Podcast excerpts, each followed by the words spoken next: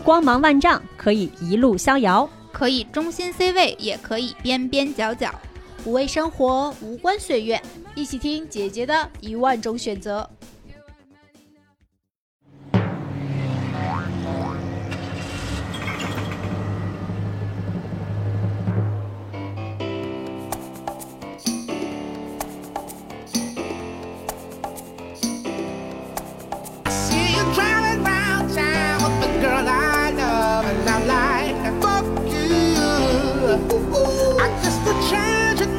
did wasn't enough. I'm like, fuck you and I fuck her too. Said if I was richer, I'd still be richer.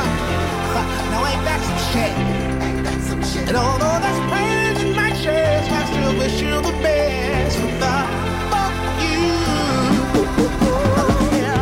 Hello，大家好，欢迎来到姐姐说。我是从十三岁到三十岁都没有过恋爱空窗期的六月。哎，今天我又来啦。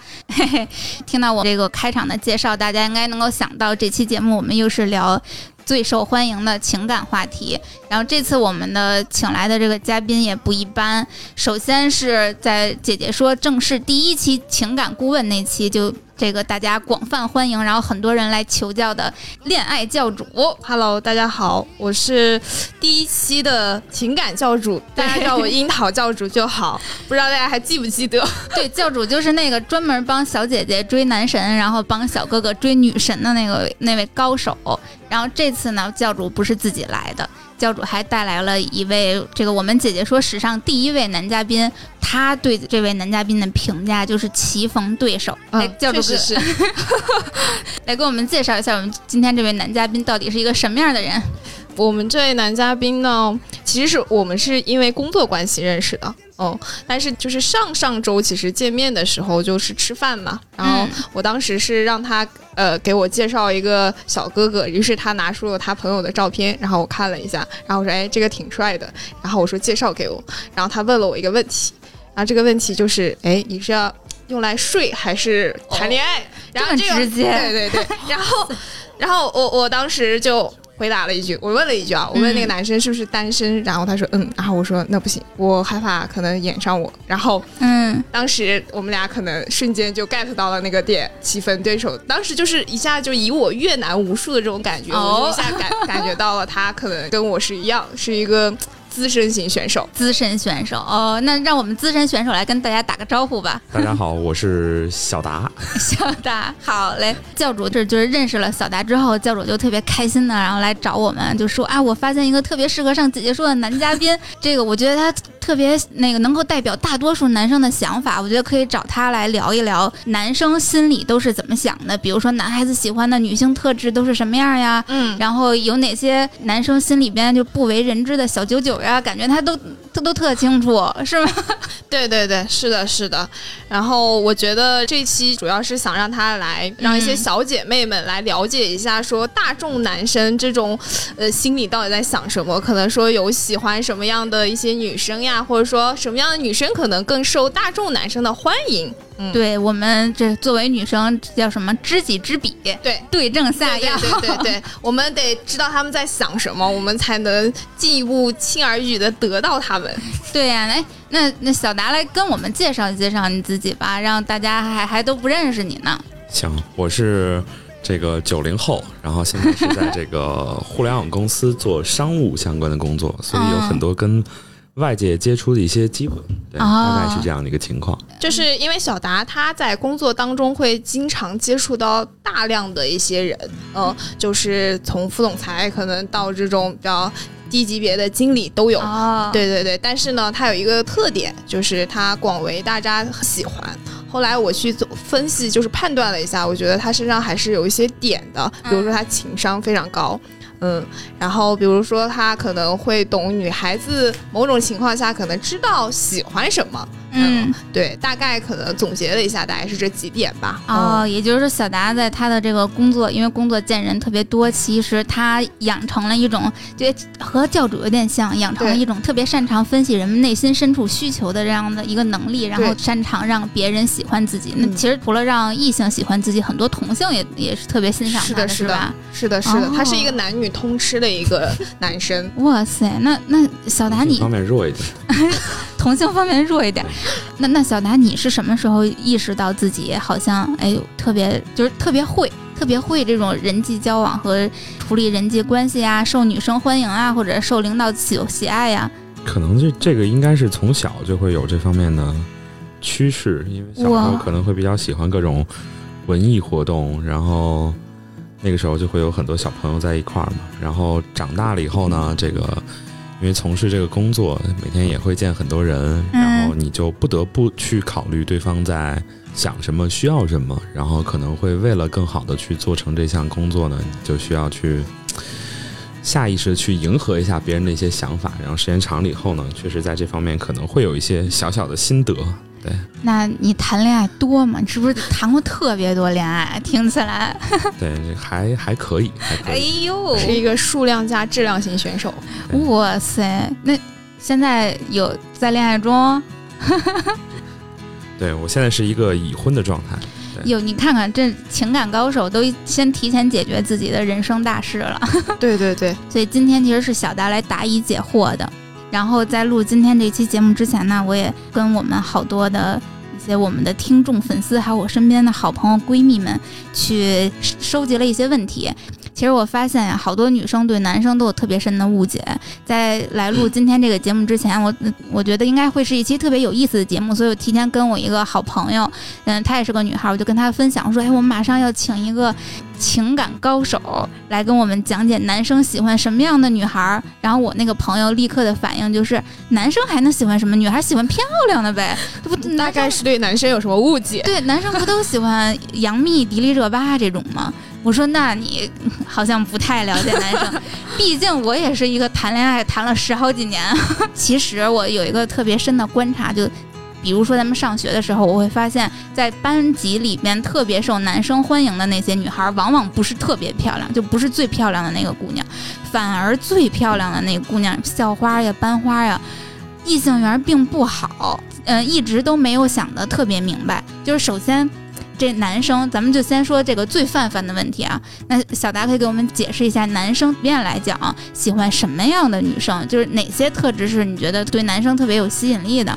可能每个人还都不太一样，我可能只能代表其中一部分哈。嗯就像你刚刚说的，有一些那种长得特别好看的，反而没有特别受大家的这个簇拥的原因，可能是因为有距离感，有距离感，这个距离感是指什么？就是只是我配不上你，是吗？就是就是，可能觉得去跟他一块儿也没什么可聊的，或者说我在跟他接触之前，我就会下意识觉得有很多人已经在围着他了，嗯所以我这个时候去只能可能是舔狗之一，就没有必要哦，再付出过多的。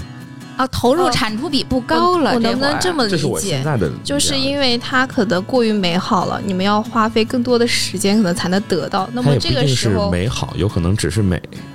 你只能看到这一步，然后就不愿意去，就是投入产出比很低嘛。嗯，所以像你刚刚说的第二个问题，就是有一些什么样的可能是其他，就是什么类型的可能大部分男生更喜欢，反而是一些可能看起来更好接触。平易近人、呃，性格善良可爱。对，呃，其实他不一定真的是平易近人和善良可爱，但至少是看上去接触他的门槛很低。比如说一个很乐观、很开放的一个女孩，就是我们一块儿可以先做兄弟、做朋友，嗯同时她又长得很好看，她的市场一定是会比那种纯长得特别特别好看的人嗯，要有在说我吗？我感觉也在说我。因为因为就是就拿我自己的这个想法来看啊，就比如说你刚刚提杨幂、迪丽热巴，就是嗯，我我对这样长相明星来看，就是觉得好看，但是从来没有一点点会觉得说，假如说设身处地的是在一个圈子里面，你会去考虑追，因为觉得不知道为什么，但是有没有那种，比如说就看起来就是就是有一个那个，就是前一段时间有一个叫什么什么蔡卓宜的那个女孩，嗯，就属于她也很好看，对对对。选秀里边对我那个是吧我不？评价说嗯她这个人本身怎么样，因为我也不了解，我只是说嗯从她的长相和在节目上表现出来的性格来看，就嗯会更好接触。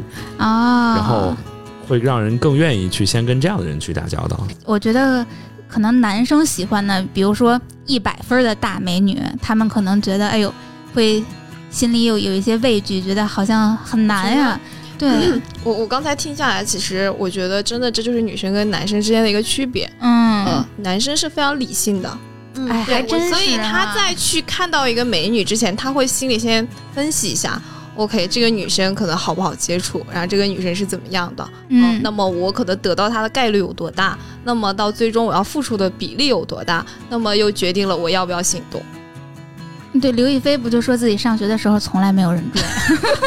什对，对，会这样。所以所以我我觉得就接下来就特别想问，所以男生在看见一个女生的时候，其实心里就有一个排序了，对不对？排排序是什么？就会把女生分类。嗯，可能没有那么明确吧，但是让你嗯说至少分一个大类，这个成功率大，成功率小，但是可以努力一下；成功率极小就不努力了。就其实你在认识他的时候，心里边就已经排好了。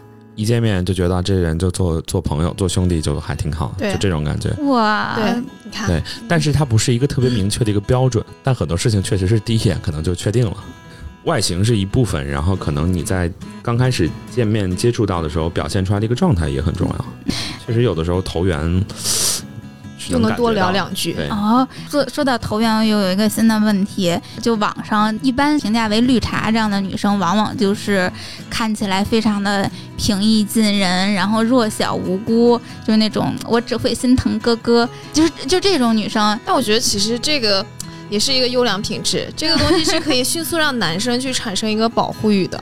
对呀、往往绿茶其实特别受男生欢迎，但我不知道男生能不能看出来她是一个绿茶，就是她是装的还是我觉得绿茶其实应该这么定义，就是知道嗯他有女朋友的情况之下，前提之下，可能还是要去做这些事情。我觉得这个才是绿茶。我觉得不是，我觉得绿茶的定义应该是我即便对你没有那么强的兴趣，也依然对你做这样的事情。备胎吗？对呀、嗯，就是我喜不喜欢你不重要，但是我要让所有的人都爱我。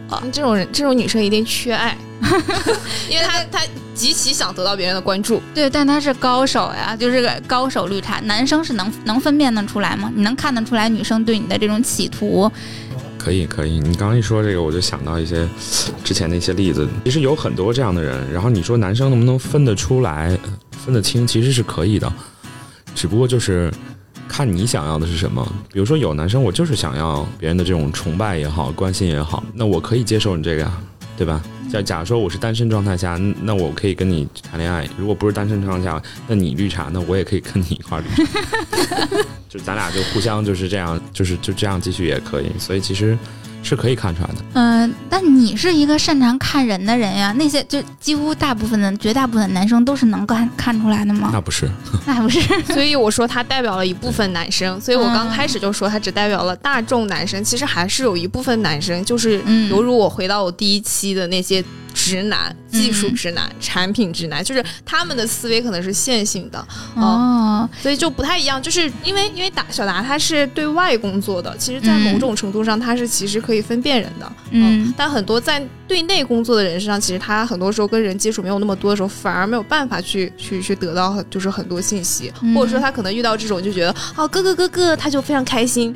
他会觉得 哎呀，居然有人叫我哥哥，对，嗯，而且其实男的是这样，就是，嗯、很多时候你会去追自己可能不太那么好追到的，反而这种太扑着你的，并不是特别愿哎意。哎，对，哎，有很多时候我觉得男生是天生的猎手，就是男生喜欢狩猎的过程。对，嗯大部分人可能会觉得啊，你这个是就像说天上掉下掉馅饼这种，就太容易得到了，反而可能没有那么多的刺激的感觉。但我觉得可能这个这个心态在某一个年龄段之后，可能也会慢慢削弱。可能如果有特别合适的人，他要愿意去追，反而可能也是一个好事儿。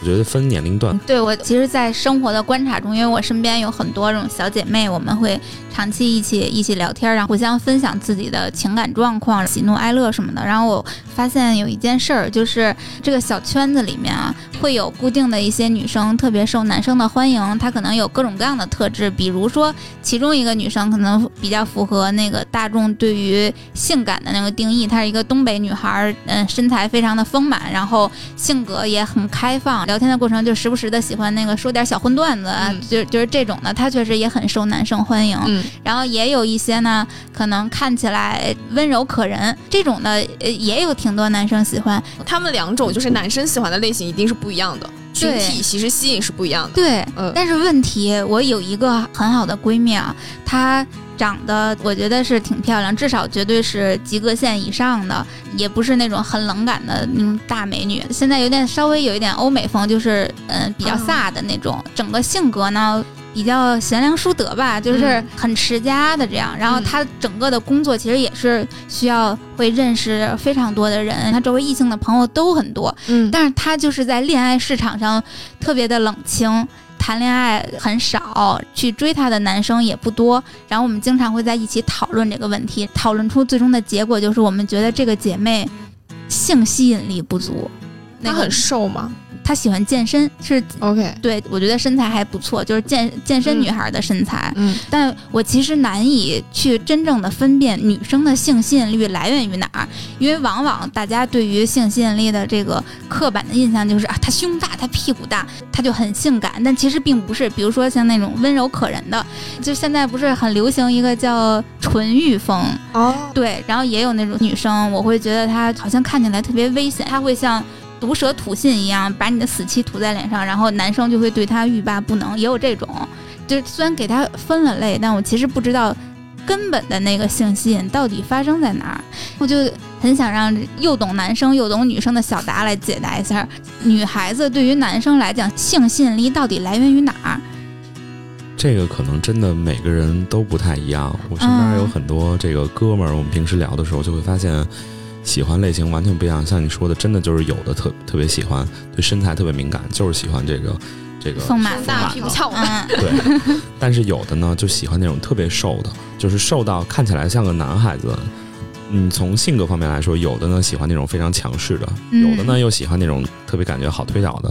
所以这个其实跟每一个人自己的需要也有关系。嗯举个例子，比如说喜欢特别强势，他可能本身会有一种所谓的这种慕强心理，他喜欢哦姐姐，喜欢比自己大，哎，对，有点那个感觉，就他反而喜欢这种被场控的感觉。嗯但是喜欢这种像你说纯欲风的这种像小、嗯小女孩这种感觉的，对他一般可能会有比较强的这种控制欲。对，然后再说身材方面，我那个很好的那个朋友，他因为自己健身嘛，他就可能会对。这种丰满系的比较喜欢，嗯他就不会不不会喜欢那种说特别瘦的。当然也另外一个，因为可能自己不健身，然后自己稍微有点胖，所以他反而会喜欢更瘦的。就所以这个东西很难有一个明确标准，说你的吸吸引力来自于哪儿。但是确实是每个人都不太一样，可能就是对于女生来说，需要的应该是找到自己身上比较特殊的那个点是什么点，然后去把它放大。对，我觉得每个女生都有优点，但并不是所有的优点都能吸引男生。就是对于男生来讲，他会成为性吸引力。有一些男生跟我说，他特别会吃女生的，比如说眼神。嗯，大家在酒吧里，就哪怕就比如说在学校的食堂，嗯，很有可能女生，呃，甜甜的一笑或者妩媚的一笑，哎，立刻就把这个魂儿就勾起来了。对对对，就嗯完全心动了。这个就很奇怪呀、嗯但它其实并不是某一种实际的优点，但它其实是散发出了一种魅力。嗯，就到底有没有说这种魅力到底从何而来，或者是为何能够触动人心啊？我我觉得你说这个眼神和这个微笑，这个不算是吸引力的一种。他就举个例子，比如说他们俩这俩人第一次见面的时候，嗯在某一个场合之下，一个眼神一个微笑，有可能嗯，发是发出一种信号。但是假如说这俩人恋爱了，难道他每次都得通过一个眼神、一个微笑吗？这其实就很奇怪，这个不是一个长期的，嗯，长期的可能还是说性格啊，性格或者表现出来的一些东西比较持续性的。本来意思还是那个意思，就是每个人还是不一样，他没有办法代表所有的男人，嗯他只能代表他现在这部分男人。哎，那如果咱们要是说每个人这萝卜青菜各有所爱，为什么网上会有一句话说，可爱在性感面前一文不值？我觉得应该是在 成熟的男人面前一文不值。我前一段时间跟我几个朋友，大家先一起吃饭，嗯然后那会儿正好是欧洲杯，所以吃完饭的时候决定去一个 KTV，大家一起唱唱歌，然后一起看那个欧洲杯。当时呢，因为现场大家都是从事这种媒体文化行业的，所以大家都穿的什么风格的都有。男生就不说了，男生无非就一种风格，就是。T 恤配配短裤，然后女生呢有什么港风的，有这个日系的，然后也有穿的比较那这个干净清爽的。当我们在 KTV K 歌的时候，正好有一个没有参加饭局，但是他会过来看球的一个，他也健身，然后身材非常好，身高一米八多，穿了一个吊带儿的包身的短裙进来。当时现场所有的男生眼都直了。甚至包括那些就我明确的知道说萝莉控的男生，他原本喜欢瘦瘦小小的这种女孩，所有这种产生关系，比如说谈恋爱呀，嗯，追求过的这种女生都是瘦瘦小小的日系女孩。但是当一米八的这种健身美女穿着短裙包身短裙进来的时候，我那个朋友就跟我说：“哎呀，控制不住呀，我真的不想看，但眼挪不开呀。”就是他们切实的感受，也是在这一次中，就是下半身支配的男人们。这个主要是被视觉冲击力给吸引了，就是是吗？对，这个这个很正常，很正常的，因为我们比如说走在路上去三里屯，也经常会看这样，会多看两眼，但是看了就看了，无所谓，就是看了就看了，完全是因为就是人性的一个选择，就是你会觉得这样是一个比较符合某一方面审美的一种外形，但是就是不会说你看了以后觉得这个好性感，我就想跟他谈恋爱，这个倒不会的。嗯，那会好性感，很想跟他睡一觉吗？有可能会觉得好性感呀，可以睡一觉，但是不会专门为了这个去睡一觉。我觉得是这样。那可爱在性感面前是不是就至少在视觉冲击力就会弱很多？比如一个可爱系的和一个性感系的性感御姐走在一起，几乎所有的男生都会去看那个性感御姐，而不会看那个可爱萝莉。大部分可能会是这样。其实就像我说的嘛，就是你要往第二步去想。嗯，这个男的可能第一步会去想，哎，这好好好漂亮，好性感。第二步就去想，我要做点什么，比如说我要跟人谈恋爱，那我开始考虑，那我接下来我可能还是先看那个日系的那个啊。对你不可能说看完以后你不考虑别的了，只是看的话，当然看还是很理性。又回到最开始的，就是男生在看到，我发现男生看到女生的时候，就会好像不自觉的就分类，哎，我要谈恋爱，我就去看那个日系的那个。我要是想发生一些火花，比如说就是男生会去分类，这个我跟我很多男性朋友去沟通，就是男生会分类这个。就比如说我结婚的时候，我一定要会选择一个怎么样的女生。那么如果我谈恋爱的时候，我可能会选择一个怎么样的女生啊？那 OK，我睡一觉，我可能会选择一个怎么样的女生？嗯，他会分得非常清楚。但我们很多女生她可能会糅合在一起。当糅合在一起的时候，所以很多女生才会就是很容易恋爱脑嘛。大部分的女生啊，我觉得对于大部分女生来说，看男生，我想跟他谈恋爱和我想跟他上床，以及我想跟他结婚是同一个。这个其实也是有 这个身体器官所决定的，嗯，正常的，正常的。对，然后但是在男生这其实是完全分开不同的角色的。对，是的。那对于男生。来讲啊，我身边有一些女生，至少作为女生，我会觉得这种女孩会特别吸引男生喜欢的，就是和男生非常有共同语言的，比如说喜欢打游戏，喜欢研究数码，然后喜欢看球，喜欢骑机车，她和男生就能像哥们儿一样的相处。反正作为女生，我觉得我这，然后还还有一种女生，就是会花好多钱在研究美妆、护肤、穿搭，嗯，或者平时的兴趣爱好就是烘焙啊什么，就这种就是特别标准的女生。比如说，在在男生的这个，咱们就说婚恋需求，婚恋需求里面哪种你觉得会是更符合大多数男生喜欢的？是这种有有共同语言的兄弟型，还是没有共同语言的标准型？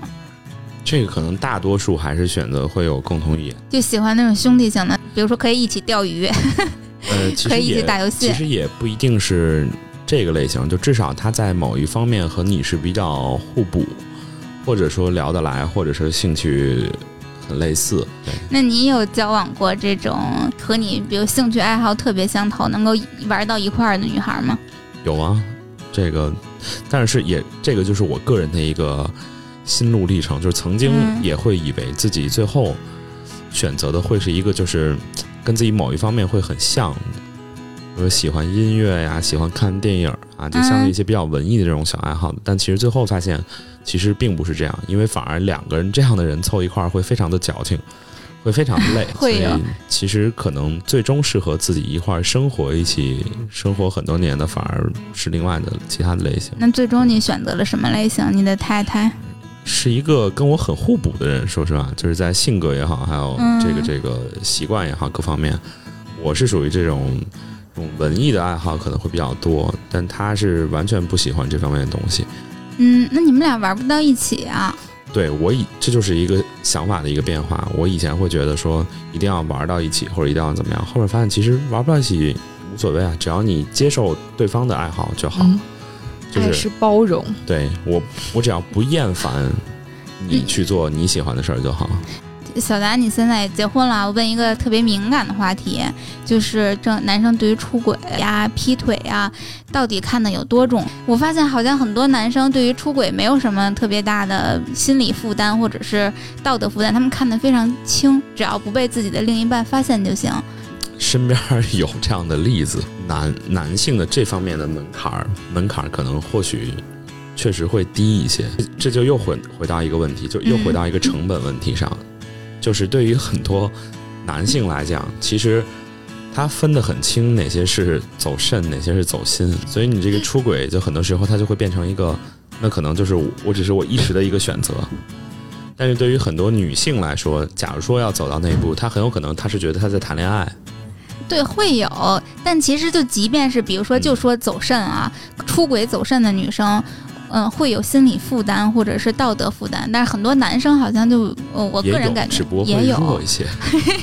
那你假如说你这感情关系的破裂，或者是婚姻关系的破裂，对于生活造成特别大的影响，然后你就能够克制住自己不出轨了。但不是说不是指你啊，嗯就是大部分的男生，这个是克制得住的吗？嗯，能克制得住，但是选择会不太一样。有的人嗯。可能还是选择铤而走险，追求刺激，对，嗯。但也有一部分人可能就会选择其他的方式，比如？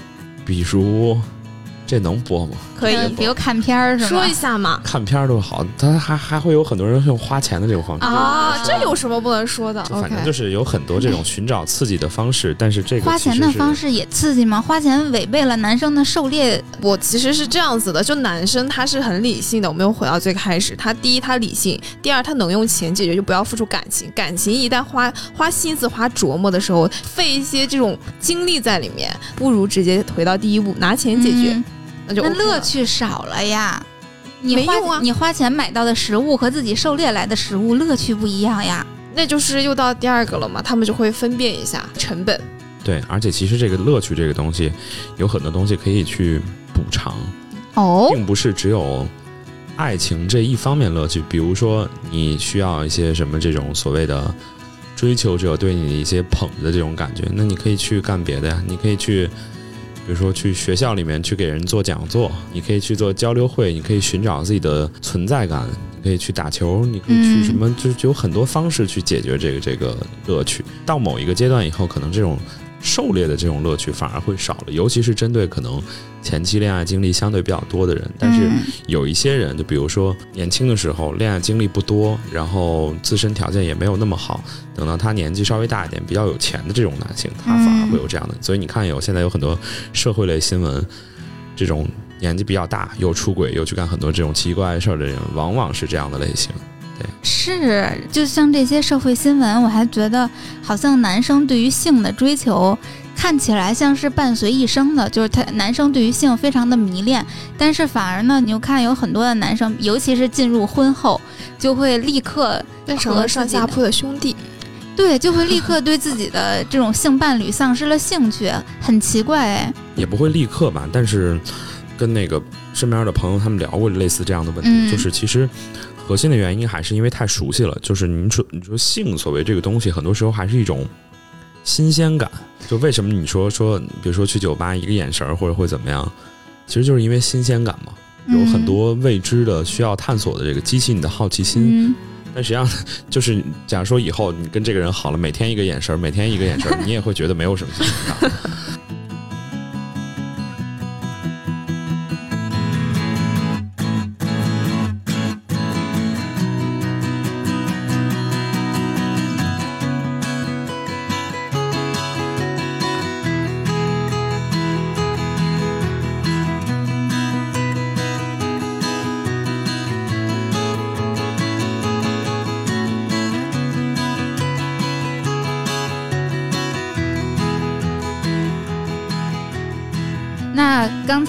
这个听小达也给我们聊了这么多，那小达既然这么了解男生，也这么了解女生，那有没有什么样的这个技巧可以分享一下？对，分享一下技巧，比如说咱们刚才聊到说，这个在酒吧里遇见了心仪的异性，或者是比如说我在地铁里遇见一个心动的陌生男子，作为女生如何上去搭讪比较好？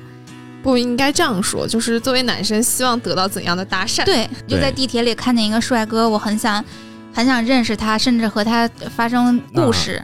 那我会那你直接说你没带没带钱，能不能转我一点？其实也没必要。就 其实对于找个理由。就其实对于我而言，还或者嗯对于身边大多数而言，反而你会直接的表达自己想要认识一下的这个意图会更好。就是你很直接，嗯但是是这样，就是很多人会担心，就是说我这么表达了，我会不会显得我低一些或者怎么样？嗯，这个不太会，嗯就是认识了以后呢，后续的事儿就可以大家相处着来了嘛，对吧？嗯，就是你可以慢慢再去看，说这个人到底怎么样，但是不要，我我我现在自己的想法就是，确实人生很短，不要去错过这种每一心动的个男生，对这种心动的机会，多就是去表达碰到了就去试一试，不行就不行呗，对吧？这也无所谓。啊，这就是男生的心态。所以，我们嗯追男生如果用些这种心态，其实就像我之前说的，其实男生不是很排斥说会主动的一些女孩子，嗯反而她们其实还蛮喜欢的。嗯，对对，但是但是你得把握住那个度，你不要说一一猛劲儿直接全部扑上去了，那么这种时候可能男生就嗯，可能就会往回退了。嗯，我也可以给大家分享一些。虽然我在恋爱中我是相对比较被动的人，但是偶尔也有过那么一两偶尔次，偶尔也有过那么一两次找男生搭讪的这个小的故事。对，有一点点的小心得，就是作为女生这方面，我觉得可以分享一下的。就是第一个是刚才咱们反复提到的那个对于眼神和笑容的交换，因为我自己总感觉我。比如我看上在地铁上看上一个帅那个帅气的小哥哥，我直接去找他要电话，就你是谁，或者是我可以先介绍一下我自己啊。嗯，但很陌生，就是你们之间没有产生情感的交流，没有真正的那种交流，他就像陌生人在地铁上互就是塞传单的那种感觉。我收到了一个传单，就我我自己是这样觉得的，所以我会选择在某一些比如契机的时候，我会尽量和他产生眼神对视，然后对他微笑，那岂不是你要一直盯着他？不用就一下就可以，就跟他，你看他那说他没看你呢。所以你要找机会呀、嗯找合适的机会跟他对视，互相互相至少有过眼神的交流之后，可以那个上前去再做后边的攀谈，简单的聊两句，什么你来这儿干嘛？要去哪上班呀？有这种呃两三句的交流之后，你再去跟他说，哎。我挺想认识你的，能不能加个微信啊？等等，这种时候成功率就会很高那你要不直接问他一下，你想不想认识一下我？啊、也是可以的。对，就是也是可以的。但这种我就觉得有有过一点点交流的时候，至少在在加了微信还有话聊，直接去加微信没有话聊，因为你们还是两个陌生人。其实我一般加上之后，我也不会说话，对，就是我觉得可能就是我我当下那一瞬间，我可能加了他，但后续其实我不会理他，所以很多男人就很好奇，对你为什么要加我？就可能会有这三个问号。但是其实我对他真的可能就当下那一下的冲动，但是冲动完就冲动了，没有了。对，但如果你们要是在那个冲动的时候有过简短的交流，其实后边是能够交流起来的。如果没有交流过，后边就交流不起来了。嗯，对，就成我收到一个传单，然后哦就过去了。对，这是我的这个微不足道，小小对小小的小小的技巧。我说的有道理吗？嗯，有道理。对，但你那个道理，我觉得最核心的一个观点是在于你这个眼神是判断他对你是不是同样有兴趣，嗯，是这一点。也不是，是让他注意到我，或者是我在向他释放信号，就是我对你有兴趣哦，你对他收到他收到给你回馈这个信号，所以才能继续往下聊。如果他看了你一眼，然后翻个白眼儿，说这人谁呀、反正你就不用去加了，对吧？对对，有道理，对，是这样的。嗯嗯，对，大家可以这个没事儿在在地铁上或者其他公共场合中多跟你看着的男生互相看两眼，要勇敢。对，要勇敢。对，然后我我也会发现，其实大部分男生在收到女生的这种联系方式，就是搭讪邀请的时候，都内心暗爽，就心里美死了。哦，是吗？叫答，对，那肯定。对，然后还是被一种认可。还要回回去那个回到公司，还要跟同事和哥们儿们炫耀一番。今天我在地铁上被要电话了哟，是不是？对，这个被要电话、被搭讪、被追求，肯定是一个比较值得拿出来炫耀的。那你们喝酒的时候会去说吗？就是会聊起来这种事情吗？有人会，但其实大部分人我觉得不会。OK，就而且看一下，然后对，而且看看看是跟什么样的人。你不可能跟谁都去这样说。就其实只是开心，但是并不会嘲讽，或者是内心开心，内心把他看低什么的。分人，这所以我我讲为什么说每个人要先。对自己有一个比较明确的一个认知，这个就很重要。因为其实对于女性来说也一样，就比如说路上有个人跟你搭讪，一看是一个看起来还比较得体、哥们儿谈吐很好的，你也会觉得哎还不错。一看，假如说是一个头发乱糟糟、穿了一个破拖鞋，然后就那种话也说不清楚的人过来去找你，你首先心里还是会有抵触心理啊。嗯，这种女生少，说实话，穿个破拖鞋，头发乱糟糟的。对，我说就是男生追女生的，男生穿破拖鞋的。明白，明白。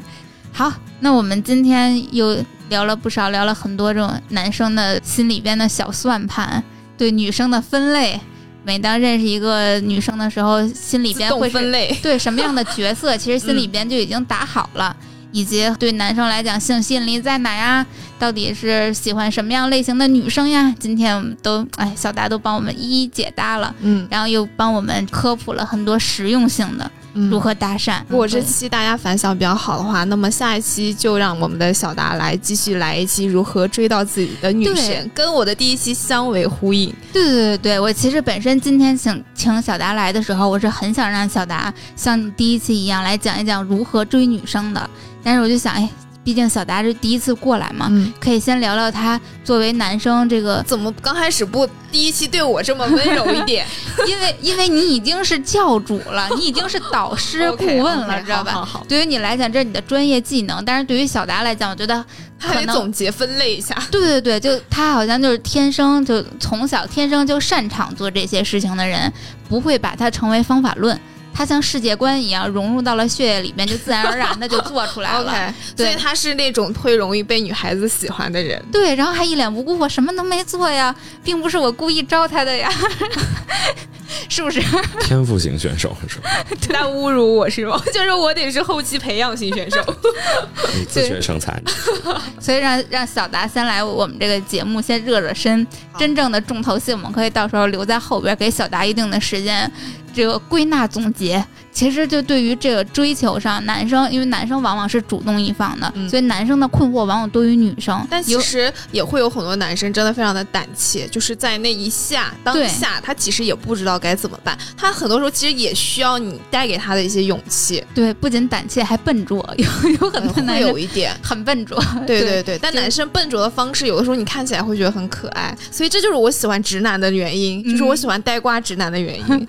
我记得当时咱们那个第一期节目下边那个有。个评论说，那当时教主说男生追女生要让女生感动。有个男生说放屁，我我追一个女生的时候，我能做的都做了，我追了她两年。那你应该说他感动的点不在一个点上，我就跟他想要 A，然后你给他 B，他永远你感动了，他没感动。对，我就这么回答的。我说可能可能你对感动产生了误解，就是人家可能根本没感动，还觉得你烦。对对对，是的。所以很多时候这男生也是需要学习的，在这一方面。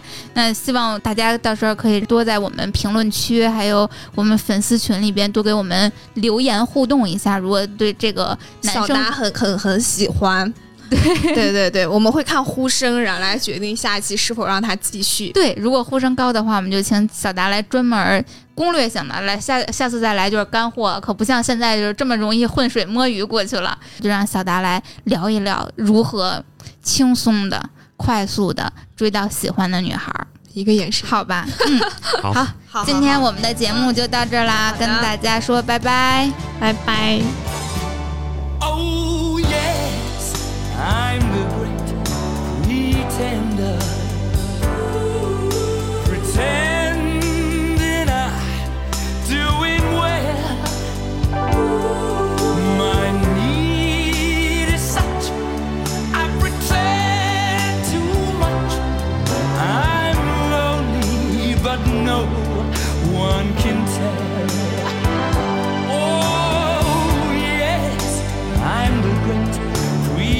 sing